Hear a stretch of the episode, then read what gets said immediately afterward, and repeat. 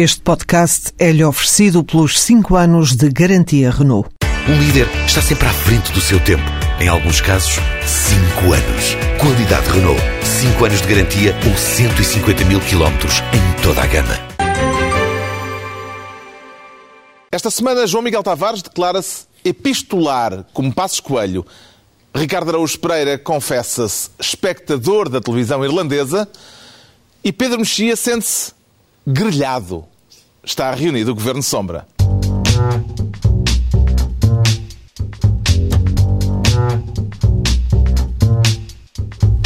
Ora viva, sejam bem-vindos, seja onde for que venham a ser atingidos pelos cortes. Daqui a pouco falaremos de dois maduros que esta semana chegaram ao poder, embora não haja qualquer relação conhecida entre eles. Um no governo português, o outro na presidência da Venezuela. Antes, porém, o Ricardo Araújo Pereira declara-se ministro do Excel para calcular o quê, Ricardo Araújo Pereira? Na verdade não é para calcular nada porque eu não sei mexer no Excel. Eu, Oh, eu- eu então, não sei. Como é que um ministro do. Excel consegue Ah, mas- não saber de Excel? Atenção, acho que não é necessário para mexer no Excel saber de Excel. Não é semana- preciso não. saber de um assunto para ser ministro desse assunto? Isso também, isso também. Portanto, esta semana, isso já sabíamos há algum tempo. Ah, mas esta semana descobriu-se também que não é preciso saber mexer no Excel para trabalhar com o Excel. É para voltar a pôr em causa Vítor Gaspar. Já percebi. Nem, nem sequer é exatamente isso, nem sequer é exatamente isso, não. É, é talvez para pôr em causa os, os, os pais ideológicos de Vítor Gaspar, se se pode dizer O o assim. que está em causa, ao que parece, é que há um erro num cálculo que estava a servir eh, de sustentação teórica, digamos assim, Exato. para eh, a situação que estamos a viver de austeridade Exato, portanto o que se profunda. passa é isso. O que se passa é que a austeridade eh, assentava basicamente em dois grandes pilares teóricos, que eram dois estudos. Um já tinha sido mais ou menos.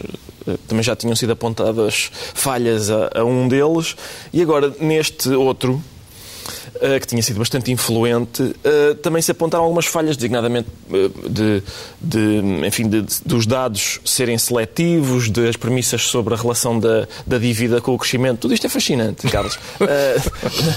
A relação da- do crescimento com a dívida, enfim, ser eh, essa premissa não estar correta e também de uns, de uns, uns dados não terem sido passados para a coluna seguinte. É uma coisa deste tipo. Eu não sei exatamente. Eu trabalho mais com o Word e devo dizer que o meu Word nunca matou ninguém. Eh, é uma coisa que me descansa. O Excel destes senhores, já não sei. Não sei se não terá. des- Despediu gente, certamente. Não sei se, se não matou gente também. Eu, eh, devia haver uma. Acho eu que o que ressalta disto é o seguinte. Eh, há aquelas campanhas de se conduzir num beba, devia haver qualquer coisa sobre mexer no Excel, também sobre, enfim, acaba o nono ano, antes de mexer no Excel, qualquer coisa desse tipo. E, e também, se calhar, incluir no Excel, assim como há no Word, quando a gente escreve uma palavra errada e ele faz aquele sublinhado a vermelho a dizer isto está errado, talvez haver a mesma coisa para o Excel dizer atenção que isto vai matar gente ou isto vai despedir milhões de pessoas. Haver um sublinhadozinho que, que alerte o, o técnico para, para essa possibilidade. Parece que que isto é uma questão de economia ou de política, Pedro Mexia? Ah, bem, eu hum, quero assinalar a, a- a antipatia do Ricardo face a sistemas económicos que matem gente. Acho que é um, acho que é um grande avanço. Mas acho que é novidade. Acho que é um grande avanço no seu. No, Não é justo, no, não é no justo seu, isso. no seu percurso ideológico. Não é justo achar que isso é uma gente, novidade. gente que morre à fome, etc. Bom, queria falar na, na- de duas coisas em relação a esta Devia história. ter havido um gong, pão, Não, não é. a acertar-lhe. É só porque não, isso pode-se aplicar a muita gente. A Pois mim pode, não, pode, a pode, mim pode não. aplicar a muita gente, exatamente. Eu estou, eu estou à espera de dar as boas-vindas a outras pessoas. Eh, há- nós estamos sempre a dizer aqui que não sabemos nada de economia hum, e, e, de facto, a maioria das pessoas não tem conhecimentos económicos sequer para saber se estas coisas estão certas ou erradas. Mas a economia tem uma grande vantagem, é uma, ao contrário da física ou da química ou de uma área qualquer científica especializada, nós não precisamos saber nada de economia, nada, para saber se uma política económica é errada. Para lhe perceber os resultados. Exatamente, toda a gente, Bem, toda a gente sabe, também- toda a gente sabe o que é o desemprego, toda a gente sabe o que é, o que é a inflação, toda a gente sabe o que é o, o- o não crescimento económico, toda a gente sabe o que, é, o que são falências e, portanto, as políticas erradas são políticas que não precisam de, de- de recorrer a, a esta, a fazer a prova dos nove. Isto, isto, isto lembra-me aquela cena em que o António Silva faz a prova dos nove Nas costas do nas cliente. costas do cliente. E, e- casaco. E foi, aqui, foi, foi aquilo que aconteceu. Por outro lado, há uma coisa importante em relação à economia, é que a economia é em grande medida, não estou a falar de fazer contas, mas em grande medida é uma, é uma, é uma tem uma dimensão política grande. Uhum. O, o Paul Krugman foi Prémio Nobel da Economia. Mas o, o, o, Milton Friedman também foi Prémio Nobel da Economia, o que prova que a economia em si mesma contém possibilidades de interpretar o mundo formas diametralmente opostas. Mas não é por acaso, que, ideia... mas não é por acaso que o Paul Krugman tem criticado fortemente estas políticas e o Milton Friedman tem estado calado. É verdade. Tens ouvido dizer uma é palavra. não tens mesas de pé de galo. Então, senão, senão verias que, como ele também não, não gosta. E, portanto, a ideia, a ideia, E o problema é isso. Aliás, é muito engraçado porque houve uma série de pessoas na, na blogosfera de direita que muito antes deste governo ter sido eleito falavam não no Excel, mas falavam na direita PowerPoint. Eu, aliás, era uma delas. Uh, o, a, quer dizer, que, é, que esta direita a, que está no poder e que tem uma visão da economia que é uma visão quase marxista, no sentido que é um sistema, é um sistema teórico, dogmático, alheio à realidade, e eu isso, para isso não precisa da prova dos nove. E que tende para a infalibilidade. E que tende para a infalibilidade e que por isso tende a falhar muitas vezes. Hum. Eh, que implicações práticas vê nisto, neste erro que agora foi detectado neste modelo teórico que estava em uso? A única implicação prática é fazer agora a felicidade dos opositores da austeridade, como quando este artigo foi publicado, fazia a felicidade de quem era pró-austeridade. Porque, infelizmente, eu acho que na economia, como em vastíssimas áreas do conhecimento, as pessoas formam primeiro uma convicção e a seguir é que vão à procura das provas que a justifiquem. Ora, este artigo que o, que o Ricardo estava a falar é de 2010. Em 2010, a austeridade já andava aí a campear abundantemente pelo uhum. planeta. Ou seja, é a, a, a, tese da austeridade é anterior a isso, ok? E, portanto, o que, o que este artigo veio, veio fazer era dar com números, estamos a falar de realmente dois académicos de Harvard muito, muito prestigiados, aliás, eles editaram um livro muito influente chamado o This Time is Different, o Eight Centuries of, of Financial Folly. é um, livro, é um livro mesmo muito importante. um deles é o Rogoff, mas não é aquele do alho Rogoff. Mas é isso, é, é um, é um livro realmente importante e, portanto, não estamos a falar, e isso tem esta graça, ou seja, isto não é, não é um, um, uma piada, isto é de facto um, foi uma argolada grave de dois académicos muito, muito prestigiados. Agora, o que se passa era aquilo que eu estava a dizer anteriormente.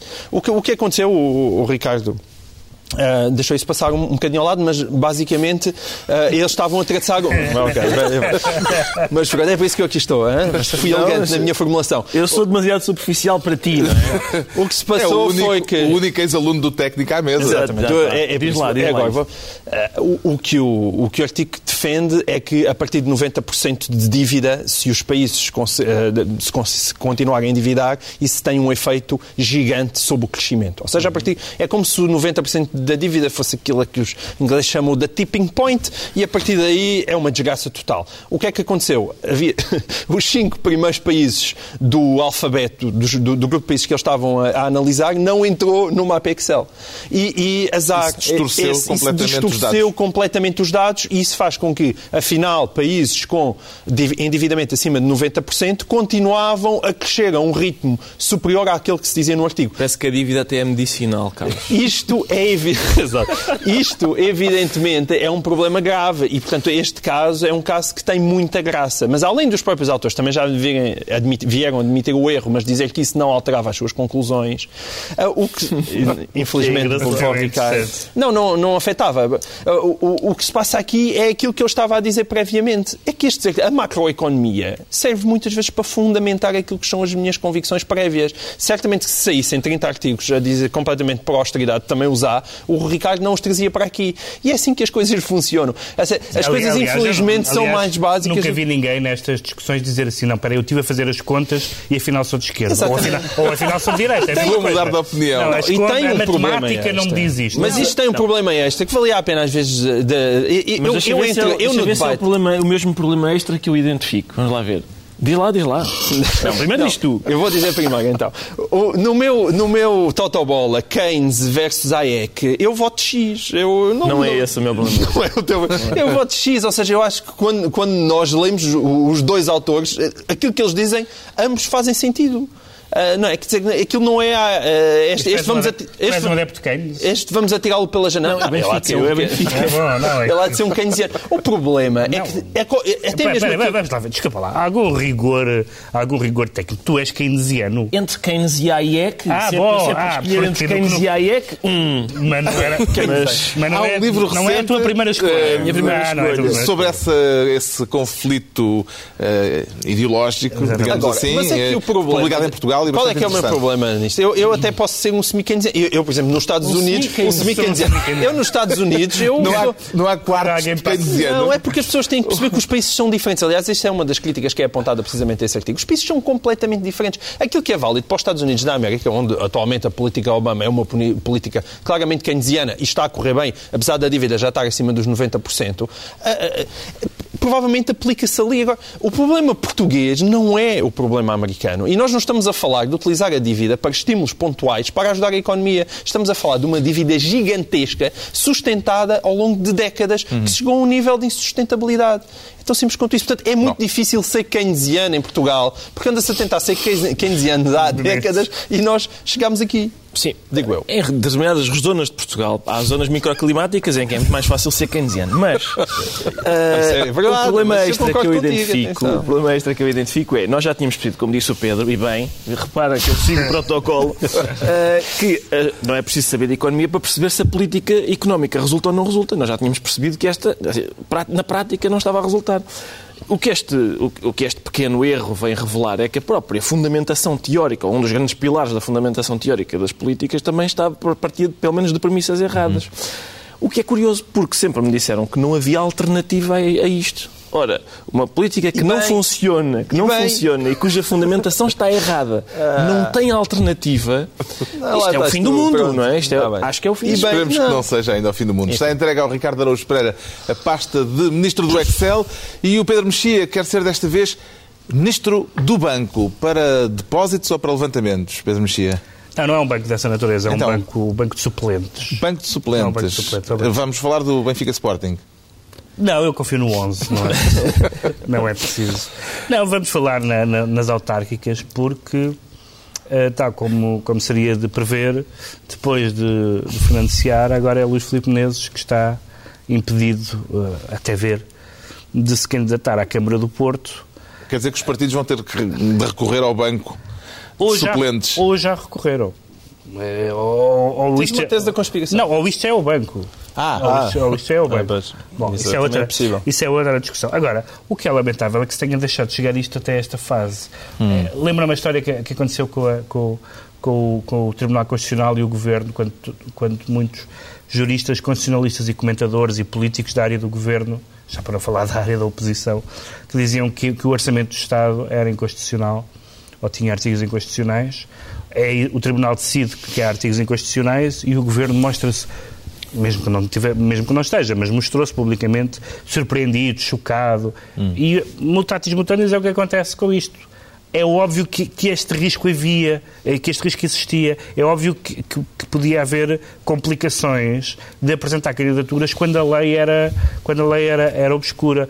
É óbvio que o Parlamento podia ter feito uma aclaração da sua própria lei, que é que os órgãos... Aliás, sobre- Luís Filipe Menezes pediu essa aclaração esta semana num Bem, é- comunicado da sua candidatura. Pois, mas não é esta semana, não é esta semana em que já estamos no meio da tempestade. Os partidos portaram-se muito mal nesta matéria ao deixar que se fosse para o processo eleitoral ou para o pré-processo eleitoral, com imensas dúvidas sobre o que é que aquilo quer dizer, o de e o da, sobre a intenção do legislador, etc.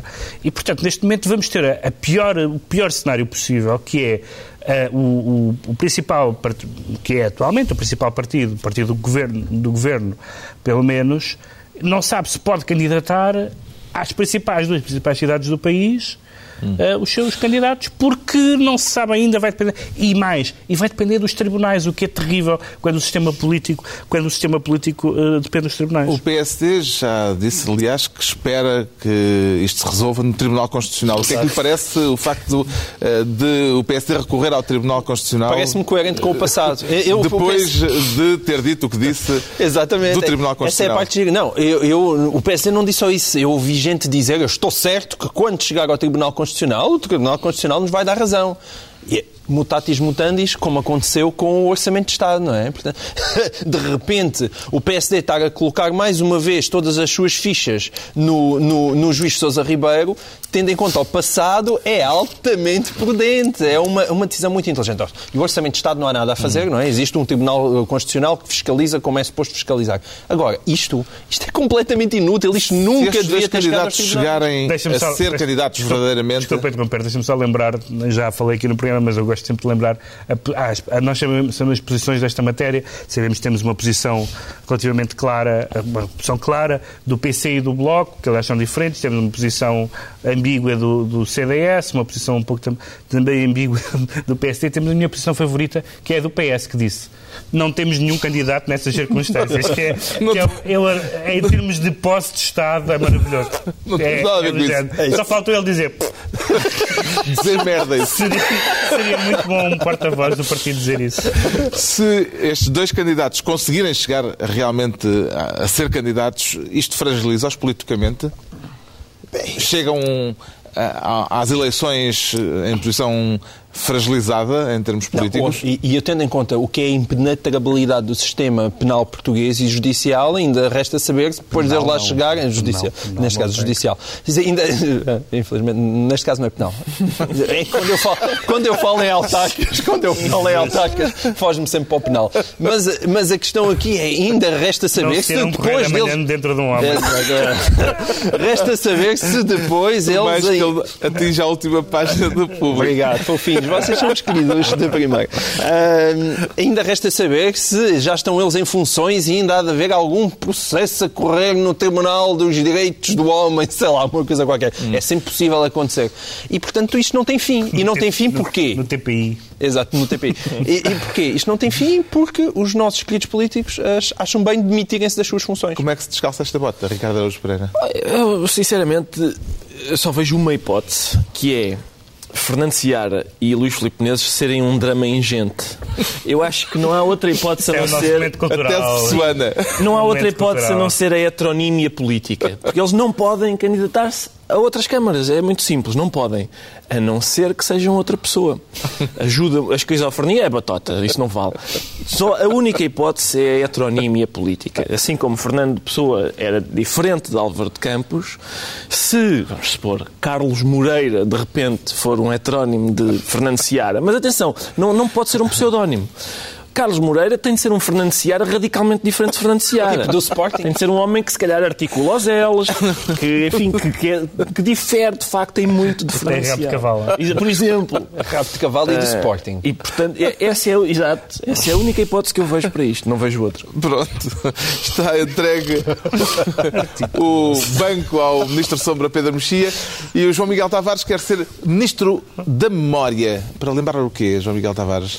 Eh, Bom, é, é a propósito do, de mais este atentado em Boston, estas coisas que com uma assustadora recorrência vão acontecer nos Estados Unidos da América. No momento em que nós estamos a gravar este programa, está em pleno desenvolvimento. Houve uma- um, um dos suspeitos já foi abatido, eh, ainda não se sabe ao certo se é terrorismo interno ou externo, mas aparentemente tudo indica que seja interno. Mas o que eu queria falar especificamente era de, de uma imensa qualidade que eu acho que os americanos têm, que depois rapidamente também se pode tornar num defeito. Esta imensa qualidade é a maneira como eles têm de fazer uma catarse imediata cada vez que uma tragédia destas acontece. Seja eh, a irem buscar os seus pequenos heróis e a contarem histórias mal, como a história lá do, do pequeno Martin, eh, que estava a abraçar o pai e afinal o pai não estava a correr. Mas isso, isso, isso eh, significa que os média, eh, a Casa Branca, toda a sociedade faz um luto profundíssimo a uma velocidade louca e, e- e- e escolhe logo os seus heróis. Isso é, é algo absolutamente fundamental da identidade americana. O outro problema que tem é que tudo isso é feito de forma tão eficaz e tão rápida que de repente limpam-se as lágrimas e segue-se em frente. E a memória das coisas esfuma-se a uma velocidade assustadora. Isto tem a ver com o quê? Tem a ver com o massacre de Sandy Hook, que foi em dezembro do ano passado, em que de repente aquela barbaridade de entrar alguém numa escola, matar 20 crianças e Mas 6 é um pouco professores. abusivo ligados a esses dois temas. Não. É abusivo. Eu, eu estou de acordo contigo com a, com a ligação que vais fazer com a questão das armas, mas a questão das armas, que é uma questão permanente, não é comparável com a questão de um lado terrorista. Não, não, não, não, com certeza. O que eu estou a dizer é vai que a catarse se é de tal maneira rápida. Não, o luto, não, exato, com pregos lá dentro. O luto é de tal maneira rápido que, que leva também muitas vezes a um esquecimento demasiado acelerado. E para mim foi absolutamente chocante. Algo que parecia óbvio, que é finalmente iam aprovar um- uma lei de, de- de armamento mais restritiva. Parecia que era uma coisa unânime. As pessoas no Senado nem se atreviam quase a falar e de repente passaram-se É, quatro restritiva, meses. aquilo é uma lei de senso comum. Quatro meses, uma, uma lei que já era uma lei mais simbólica do que outra coisa qualquer, porque aquilo que só já estava em causa era ver se a pessoa que estava a comprar armas numa arma, numa, num armeiro ou na internet não, era, não tinha problemas de saúde mental. Era, era quase praticamente só já isso que estava em causa. Isso é chumbado. Quatro meses depois é, é- é de facto impressionante e, e o que vai acontecer é, ok, vamos ter que esperar para mais um massacre, para que essa lei seja feita mais rapidamente, a ver se algo que é do absoluto senso comum realmente entra em vigor. Em relação a esta situação concreta da Maratona de Boston, a gestão política será diferente consoante se trata de um caso em que estão envolvidos extremistas eh, americanos eh, ou eh, membros eh, de uma rede terrorista internacional, tipo Al-Qaeda? A administração Obama tem sido muito cautelosa em, lidar com isso. e- Até agora não houve ainda nenhuma e todo- alusão a quem poderá ter sido na altura em que nós estamos a gravar ainda não temos nenhuma Sim. informação sobre isso, Ahm, mas, ahm, mas estão, estão a ser muito cautelosos. Está, está toda a gente a ser muito cautelosa e muito e, e toda a gente com bastante medo. Um, um- um texto do, do Boston Globe ah, tinha, dizia que nas mesquitas de Boston se rezava para que não fossem para que não fossem islâmicos os terroristas. Ah, e a, a partir dos dados que nós temos, até a própria não reivindicação sugere que seja um, um, uma- um ataque de gente enfim, da extrema-direita, vamos dizer assim, para, para, para simplificar. E- e- e é muito. É Vou dizer, é muito melhor. Politicamente, politicamente é muito menos perigoso Causa menos estragos causa menos ou menos perigoso, para já porque há menos, há menos eh, eh, adeptos da extrema-direita americana do que do, do que do radicalismo islâmico no mundo. Eh, é um assunto interno e não é um assunto internacional. E depois porque, eh, enquanto um, um- um atentado de um grupo extremista hum, contra, contra a existência do Estado Federal ou contra não sei o que, é uma coisa que nós já conhecemos, um atentado islâmico nos Estados Unidos nesta, nesta circunstância seria pior do que as contas da Excel que funcionavam. Seria eh, um, um bug no sistema. Então, como é, que- como é que há Uhum. tentados na América se o senhor acabou com a guerra, retirar as tropas? Isso seria, o, seria um crash completo, completo para a lógica Uhum. política da administração Obama. Mas acho que não é o caso. O que é que costuma ocorrer-lhe nestas circunstâncias, Ricardo Araújo Pereira, quando vê e houve notícias destas? Bah, costumam ocorrer-me coisas que não, que não posso dizer eh, em voz alta, pelo menos neste, na televisão. Eh, não, tenho, pá, não tenho nada para dizer sobre este tema. Aquilo, eh, aquilo que o João Miguel disse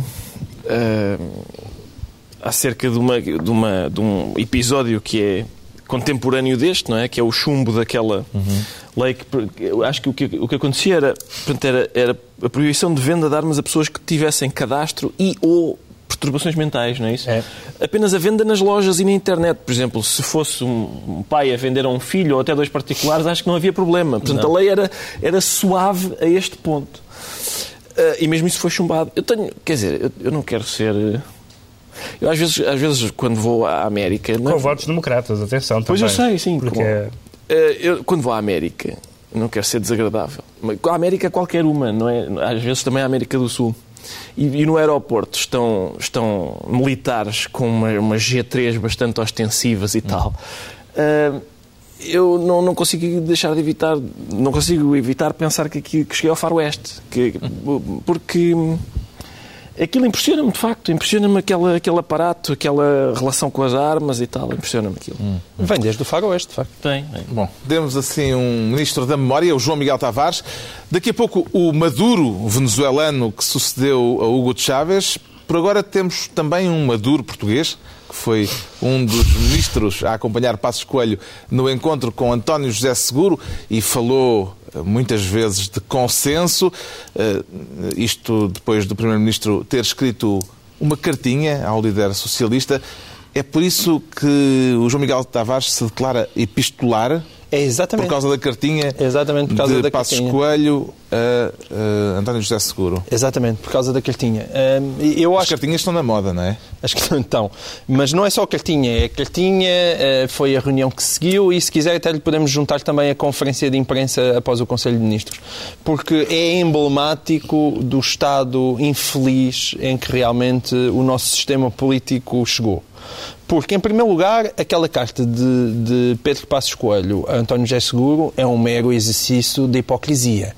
É a mesma coisa de quando, eu sei lá, um, um dos meus filhos zanga com o outro, eu vou... Ah, Eu vou lá ter com ele e digo-lhe assim: vá lá, vai lá pedir desculpa ao mano. Ah, Ele não quer pedir desculpa nenhuma e finge que vai pedir desculpa, mas não está a pedir desculpa nenhuma. E neste caso é exatamente a mesma coisa. Temos uma carta que foi enviada à procura de um consenso que já se sabia à partida que ninguém teria, até porque na carta diz: bom, ahm, nós queremos discutir em conjunto algumas medidas, mas já agora ah, não, é, não é nada viável estar a discutir ah, a história de- da austeridade com a Troika. João Miguel, no teu exemplo, os manos são o Passo Coelho e o seguro, E o seguro. E, e tu és a Troika. Eu sou a Troika. O papá. Exatamente, Ok, sou o tá papá. pronto, pronto. Mas isso é bom termos consciência Sim, disso. eu sei. Parte, aliás, aliás, um dos teus problemas mais graves é ainda não teres compreendido que a Troika é o teu papá. Tu não sabes no nada sobre os meus problemas mais graves. É claríssimo. Perante isto é claríssimo.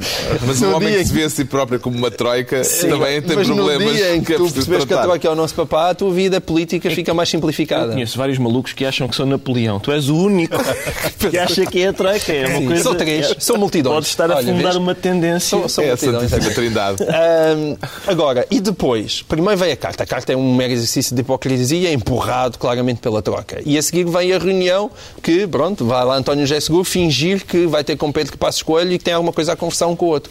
Seguro saiu da reunião dizer que não Saiu da reunião, faz uma conferência de imprensa. E a conferência de imprensa de António José Seguro é provavelmente ainda mais extraordinário do que a carta, do que a carta de Pedro Passos Coelho. Porque ele vem dizer que que não é só Pedro Passos Coelho que não concorda com ele, é a Troika que não concorda com ele. E, portanto, nós temos um líder cujo primeiro ponto do seu programa político, ao qual ele certamente vai concorrer às eleições, é renegociar com a Troika. Sendo que a Troika acabou de lhe dizer que não quer renegociar aquilo que ele quer renegociar. E este extraordinário paradoxo mostra bem o sítio onde nós chegamos. O líder da oposição, que está à frente das sondagens, tem como programa político uma coisa que não vai acontecer. Que não vai acontecer. E a isso junta-se e depois Isso não é- isso uma é conf- é, Sim, não é inédito, mas quer dizer, não com- de uma forma que parece tão óbvia e explícita. E a seguir vem um- uma reunião de Conselho de Ministros em que, mais uma vez, temos um conjunto de ministros a fingir que ainda nada está decidido para não ofender o PS, quando é impossível que não haja já imensas coisas decididas com a Troika, que foi por isso que ela lá esteve. E no meio disto tudo, andamos nós assim, ah, que No meio disto tudo, o PSD fala agora de consenso. O que é que terá levado o, o PSD a, descobrir ou a redescobrir o PS nesta altura, Ricardo Araújo Pereira? Carlos, é possível que o, o- quando o PSD, 15 dias depois do PS ter apresentado uma moção de censura, envia ao, ao mesmo PS uma carta a, a propor um entendimento, é possível que isso se caia na categoria daqueles acontecimentos a que José Gil chamou a não inserção. Inscrição. A não inscrição, desculpem, a não Mas inscrição. também não insere. Isso é outra- E que Manuel Não Maria insere, isso é outra- isso é outra obra, é Desculpem, é outra outra obra. A que, a que José Gil chamou não inscrição e a que Manuel Maria Carrilho chamou. Isso é um disparate, não tem qualquer espécie de sustentação teórica e é absurdo. Ahm, não sei se leram esse artigo de Manuel Mas Maria Carrilho. Foi, foi. Encantador. encantador. Manuel Maria Carrilho, referindo-se à Referindo-se obra de José Gil, Gil. à obra de José Gil, sim. Ah, mas é. Eu, eu vi também sobre a conferência de imprensa. ah, não sei se, se calhar não estamos a falar da mesma, porque eu, não sei se podemos falar A também um ao bocadinho da. A seguir ao Conselho de Ministros, Conselho de sim, sim. Porque houve, é que houve, houve aquele. O grosso da conferência de imprensa foi aquela questão de vamos fazer uns cortes e lá para meio de maio vamos perceber exatamente que cortes são esses. Mas é isso. Mas antes- Falou-se dos estaleiros de Viana do Castelo. Antes, os estaleiros, os estaleiros de Viana do Castelo foi a entrada, mas antes houve um aperitivo, que foi a regulamentação do café e coisas desse tipo. Sim, isso E é tão. eu- Havia muito a dizer sobre isso. Eu, comecei, eu estava a ouvir aquilo na rádio em direto e de repente comecei a pensar: espera, se calhar. Será que afinal não há crise nenhuma? Porque os bons sementes? minutos, as sementes, não sei o quê, vão ser acondicionadas de outra forma. O Conselho de Ministros esteve até às 6 da manhã a preparar isto. E o café vai acabar esta bandalheira do café. E só, só lá mais para a frente é que se falou em estaleiros de Viana e em crise, verdadeiramente. Uh, Parece-lhe que houve um gesto de real aproximação nesta carta, neste encontro, ou isto foi, como sugeriu o João Miguel Tavares, eh, apenas uma encenação? Não, isto é um casamento branco, é o que se chama um casamento branco. As pessoas vivem na mesma casa, ehm, têm comunidade de, de até podem dormir na mesma cama hum. e ter a mesma condição, como no Fado, mas, mas não, não há truca-truca. Eu acho que é o contrário. Isto é... Eu acho que há truca-truca quando é necessário, mas eles não querem viver na mesma casa. E este, é... um casamento... Não, mas eles, eles, eles, querem agora supostamente ter esta casa do consenso. Mas, mas um casamento onde não há... onde as pessoas coabitam, mas não Será uma relação aberta? Não pernoitam. Não, não é aberta com quem? Ninguém, ninguém quer, ninguém os quer. Não há, precisamente, não, os nossos partidos são muito pouco, são muito pouco lascivos nessa. Por exemplo, o PC não quer ir para a cama com ninguém. É um caso, é o partido mais. O Bloco também não, não é? O Bloco quer, quem mas. Quer ir para a cama PC é monástico. O, o Bloco quer, para... se o PC também for. é, é quem, uma... queria ir para, quem queria ir para a cama no Bloco já teve que sair de casa e procurar. Nesse sentido, nesse sentido, nesse sentido, o partido realmente realmente badalhou, que é o CDS, que, vai, que pode ir para a Câmara... O CDS é uma galdéria. Nem por acaso. Que pode ir para a Câmara... Nem por acaso o partido em que mais costumas votar. Que pode ir para a Câmara. É verdade, mas sabes que eu, eu ia badalho que isso... É, bom, mas o, PSD deve estar a brincar, depois, depois de ter estado a, a genuar o, o PS durante este tempo todo, agora propõe consensos propõe consenso e na mesma frase em que propõe consenso diz que não vai mudar nada. Portanto, o, a ideia de consenso que o PSD propõe é propõe que o PS subscreva o, o, seu, o seu próprio, o seu do PS uhum. programa. Dito isto, é evidente que o que o João Miguel disse é verdade. Por, é, quer dizer, é verdade, mas, mas não é só ser verdade, é evidente, sobretudo, que o PS da oposição que propõe coisas que não têm viabilidade, não vai ser o PS do governo se ganhar eleições. É óbvio que o, P, o PS, a, a, a comparação entre as coisas que, de esquerda que o PS diz no governo e as coisas que o PS, eh, na oposição, perdão, e as coisas que o PS faz enquanto é governo, é muito flagrante. E, portanto, o PS, neste momento, pode dizer essas coisas porque é isso que o distingue do PSD e do governo, é isso que o faz é, ganhar algum pode, alento. Não pode, não devia, Mas tens, tens algum, alguém tem alguma dúvida que na, na, substância, na substância, a política do PS seria igual à, à do PSD? Hum. Na substância. Mas, oh, Carlos, eu preciso só fazer uma nota para defender a honra do, do casamento branco. O, o, Pedro Mexia fez umas considerações acerca do casamento Sim. branco e percebia-se algum desdém. O casamento branco é aquele, eh, falou-se nisso aqui há tempos, por exemplo, para obter a nacionalidade de um outro país, as pessoas casam com um cidadão desse país e depois nunca mais se encontram. Esse casamento não, branco. Pode não que... ser branco, já agora. Certo. Mas eu, esse casamento branco, por oposição ao casamento negro, que é aquele, por exemplo, como o meu, uh, uh, eu acho que as, as pessoas fartaram-se de dizer mal do casamento branco. Eu, são dos casamentos mais felizes que eu conheço. As pessoas não têm discussões, não há problema, não aturam a família uns dos outros. Tem sido dos casamentos que eu, sinceramente, mais tenho apreciado. Pronto, está. Temos a correspondência em dia com o estado de espírito epistolar do João Miguel Tavares, enquanto o Ricardo Araújo Pereira se declara espectador da televisão irlandesa. Exato. Porquê? Tem melhor programação que a portuguesa? Não, eu não sei. É uma ambição minha, ah. ser espectador da televisão irlandesa. Eu só, só vi um cheirinho, porque o José Sócrates, na guerra que ele aliás está a perder com, com Marcelo Rebelo de Sousa introduziu uma novidade, que foi um suporte audiovisual. O Marcelo leva livros e tal, e o, e o Sócrates levou um vídeo, um pequeno vídeo, que era um vídeo da televisão irlandesa em que uh, um jornalista, um comentador, era um, era, o fundamental é que era um estrangeiro. Alguém que diz coisas. Sim, porque, porque havia, naquela, havia também ali naquilo, um, aquele lado que, que, há muito em Portugal de eles falaram de nós no estrangeiro. Escuta o que este estrangeiro disse sobre nós. E atenção, não é só uma coisa que é portuguesa. estás a fazer, exatamente. É o que eu estou a fazer. Não é só uma coisa portuguesa. Atenção, ainda agora, uma das notícias mais, enfim, curiosas deste, dos atentados de Boston foi uma notícia que apareceu na imprensa espanhola que dizia as panelas de pressão usadas são da marca espanhola Fagora. uh, portanto, eles também se entusiasmam. Isso é que é bom Eles também se entusiasmam com, com este tipo de coisa. As nossas uh, panelas são uma bomba. Exato. Agora, o que aconteceu foi que uh, José Sócrates apresenta aquelas imagens em que um tipo irlandês constata coisa que é relativamente óbvia, que é uh, Vítor Gaspar uh, subscreve todas as posições da Troika, porque na prática é um ministro da Troika e não um ministro do governo português. Já houve outras pessoas a dizer isso antes. Mas não eram estrangeiros. A sério? mas, ó, Eles João disseram isso na Irlanda, Ricardo? Eu não é. É espantoso. Mas eu não, não percebo. Não ficas, com, Disseram não ficas inglês? abalado. Era inglês e o homem tinha passaporte estrangeiro. O que é que E tu não, queres e mais? não faz, e não faz justiça a Gaspar, porque já houve alguns membros da Troika que de vez em quando dão alguns sinais de abertura e ele não quer. Portanto, Não quer, claro. Aliás, Claro. por, por isso é que a questão foi posta na Irlanda, porque os irlandeses propuseram eh, uma moratória de não sei quantos a 15 anos e foi Vítor Gaspar a dizer que isso não fazia sentido nenhum. Sim, claro. Eu acho que se a gente trocasse o Gaspar pelo Sr. Selassie, ah, é possível que nós ficássemos... A... O Gaspar ia para a Troika e o Sr. Selassie vinha para Ministro das Finanças. É possível que a gente... Mas esta alegação de que hum, Gaspar está ao serviço da Troika pode considerar-se uma acusação de traição, Pedro Mexia?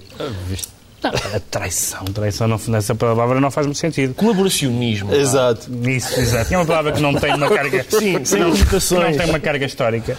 Não, é, é verdade que nós, desde o tempo, desde, o- desde o tempo da, dos governos de Cavaco, em que se falava de sermos os bons alunos da Europa, nós temos tido muitas vezes perante as instituições europeias uma, uma posição de, eh, de seguidismo. E esta ideia de que, de que o que é importante é sermos bons alunos, o que é importante é seguirmos exatamente aquilo que nos propõem barra impõem um, e, não, e, não ser, eh, e não ser uma espécie de, de, de, de no- de nosso eleitorado, nosso advogado, é, um, é, uma, é uma. Eu já falei disso aqui no programa várias vezes, é uma coisa que é inquietante em, em Vítor Gaspar. Agora, isto não é nada, quer dizer, esta frase, eh, pronto, foi hum, meter um vídeo, eh, mas não, não tem nenhum assunto novo.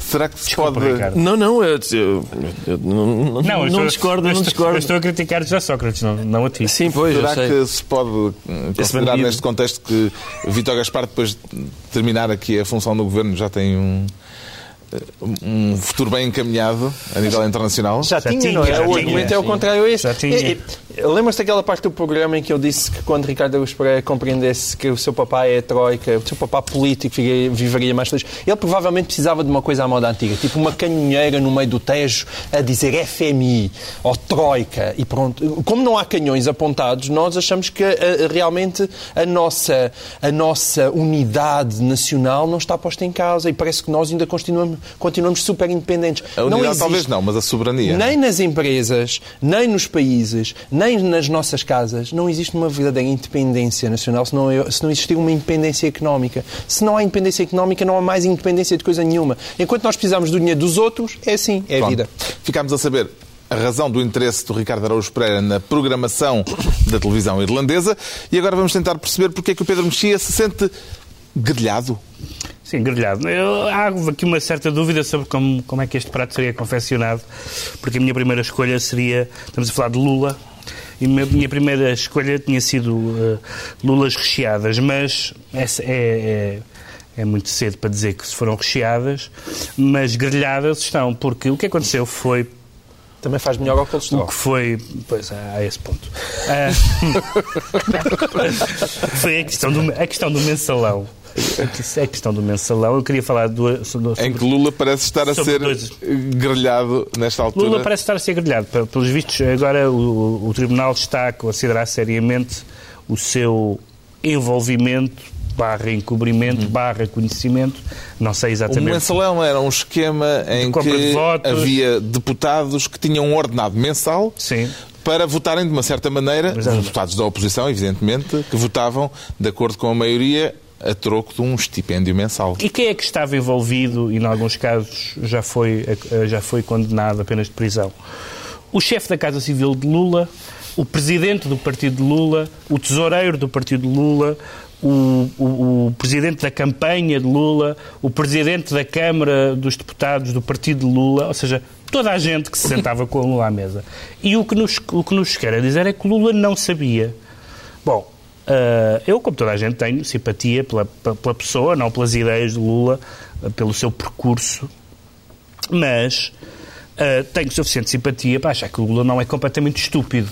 E não é possível um esquema em que todo o seu. As pessoas estão sempre a dizer. Ai, o Cavaco, então o Cavaco é amigo do Dias Loureiro e do, e do, e do, e do Duarte Lima, não sei o que mais, por atos que foram cometidos, alegadamente, quando eles já não eram membros do governo e que não têm nada a ver diretamente com o governo. aqui estamos a falar da, da entourage, boa parte da entourage política de, de Lula durante o primeiro mandato uh, da, do, do, governo Lula e as pessoas acham credível algumas pessoas que ele não soubesse nada. O segundo ponto tem a ver com, com o argumento exaltinesco que, que, é, que me... Rouba, mas faz. Que me, exatamente, uhum. que me uhum. inquieta ver pessoas que dizem ah, mas o Lula tirou muitas pessoas da pobreza.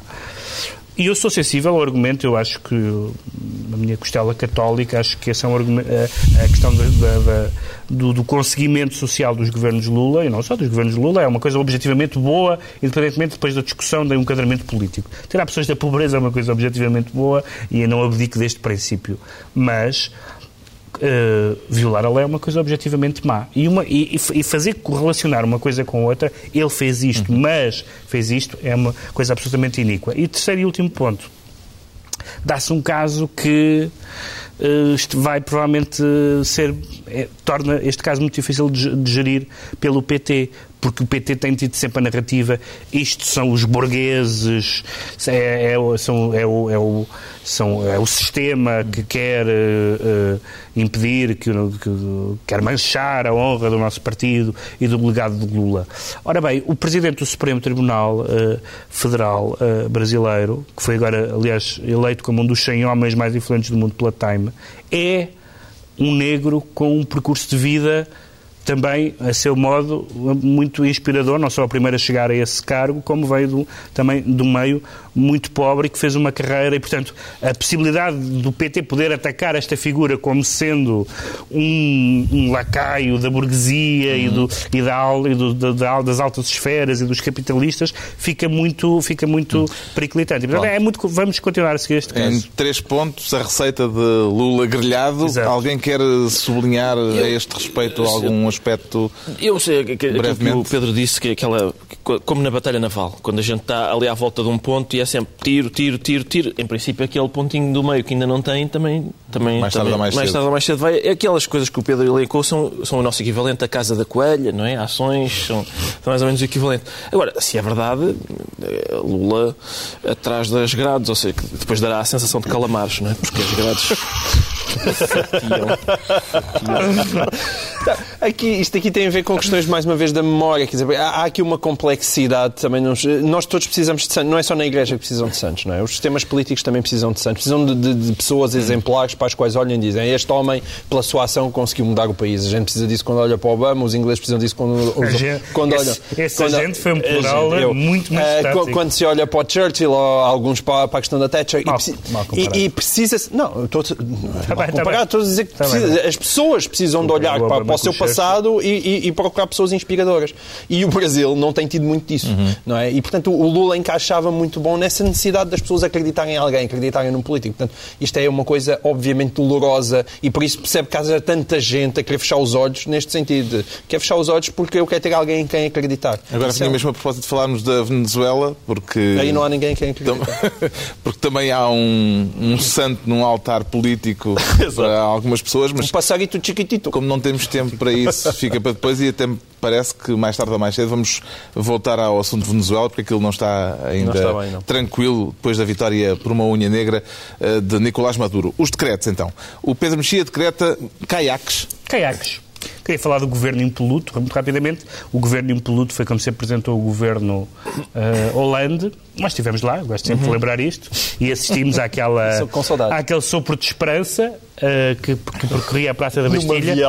Um grande sopro de esperança e de charros também. Sim, é o nosso sopro é, que a gente cheirou era. Havia, havia ambos, havia ambos os sopros. Mas. Um, Isto vai ficar no ar a ideia de que nós fomos lá. Não, não, não. não, não. Fumámos, mas não inalámos. Um repórter usa todos os seus sentidos. Éramos fumadores passivos. Mas, exatamente. E então, agora, de repente, depois destes escândalos todos financeiros que já de que já aqui falámos do programa, uh, eles agora decidiram introduzir uma coisa que é bem pensada, não sei como é que nunca nos tínhamos lembrado disso, que é os políticos declararem os seus rendimentos. Uhum. E mesmo assim houve uma grande resistência. Houve pessoas que falaram de, de uma lei grotesca, de vaiorismo político, de Big Brother, etc. Cá já existe desde 83. Exatamente. E, portanto, e as pessoas estão a, a, a, a declarar os seus, os seus bens e há pessoas que estão a, declarar tudo, tudo o que têm, com medo de haver.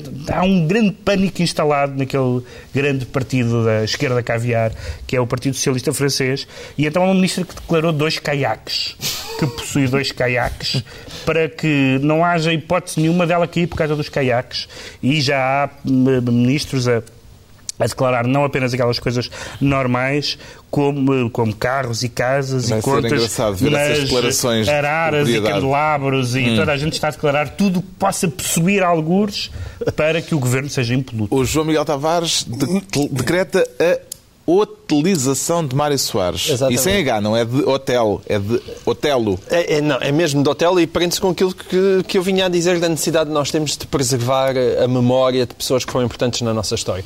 Mário Soares chegou e fez mais uma, deu mais um salto na sua subida para as declarações de tapafurtas, desta vez fazendo uma comparação e, e dizendo que por menos do que está a acontecer atualmente em Portugal foi o rei Dom Carlos assassinado.